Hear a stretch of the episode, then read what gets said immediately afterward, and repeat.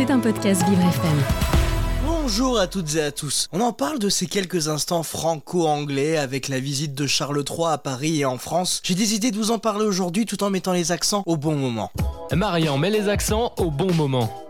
L'année scolaire vient tout juste de commencer et c'est déjà le moment d'accueillir les correspondants et anglais par-dessus le marché. Je dis ça parce que forcément il y a eu la visite de Charles III. Il est venu passer quelques jours chez nous en France et il a visiblement bien profité de notre gastronomie et de nos paysages. Enfin, il aura surtout vu Paris pendant deux jours, une vue des jardins, du château de Versailles de nuit et des nuages en prenant l'avion pour faire Paris-Bordeaux et bien évidemment euh, les allers-retours direction euh, chez lui en Angleterre. Alors oui, il va prendre l'avion pour faire ce trajet alors qu'à la base, il devait y aller en train pour faire le Paris-Bordeaux. Pour un pro écolo, visiblement l'avion c'est plus écolo et on voit plus de paysages qu'en train. Bon, après si jamais tu m'écoutes mon petit roi Charles III, sache que l'avion pollue plus que le train et tu ne verras que des nuages. Si tu as de la chance, un petit peu découvert, mais en prenant l'avion, c'est pas tip top non plus pour découvrir les paysages français. Bon, après, niveau gastronomie, il a été gâté dès son arrivée, le petit. Quand il a mangé au château de Versailles, franchement, j'aurais adoré avoir ça au menu quand j'y suis allé, mais visiblement, les plus grands chefs cuistots français n'étaient pas là ce jour-là. Bon, par contre, je trouve ça dommage qu'il soit logé dans l'ambassade qui se situe à côté de l'Elysée. Il a même pas pris une suite dans un hôtel 5 étoiles. C'est dingue ça quand même. Bon, après, même si je comprends qu'il est presque voisin de Macron, mais quand même, hein, à côté de l'Elysée, c'est pas tip top. Bon,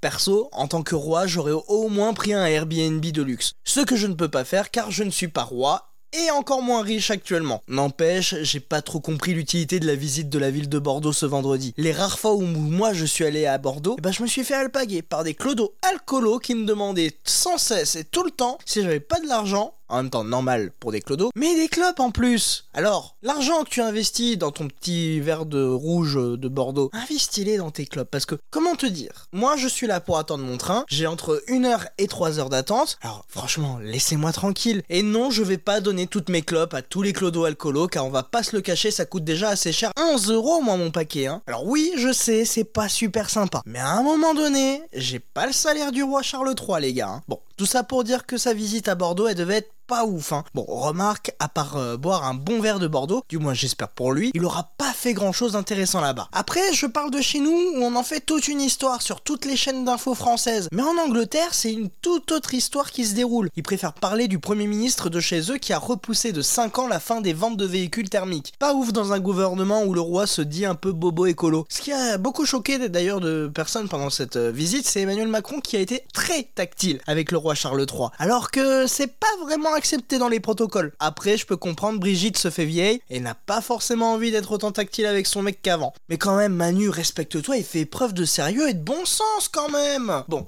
c'est sur ces belles paroles que je vais vous lécher. Euh, laisser, pardon. Je crois que je commence moi aussi à avoir envie d'être très tactile comme Macron, mais cette fois avec vous. Bon, faut que je me calme un petit peu. Je vous fais des bisous, check de coude et n'oubliez pas, je suis là pour mettre les accents au bon moment. C'était un podcast Vivre FM. Si vous avez apprécié ce programme, n'hésitez pas à vous abonner.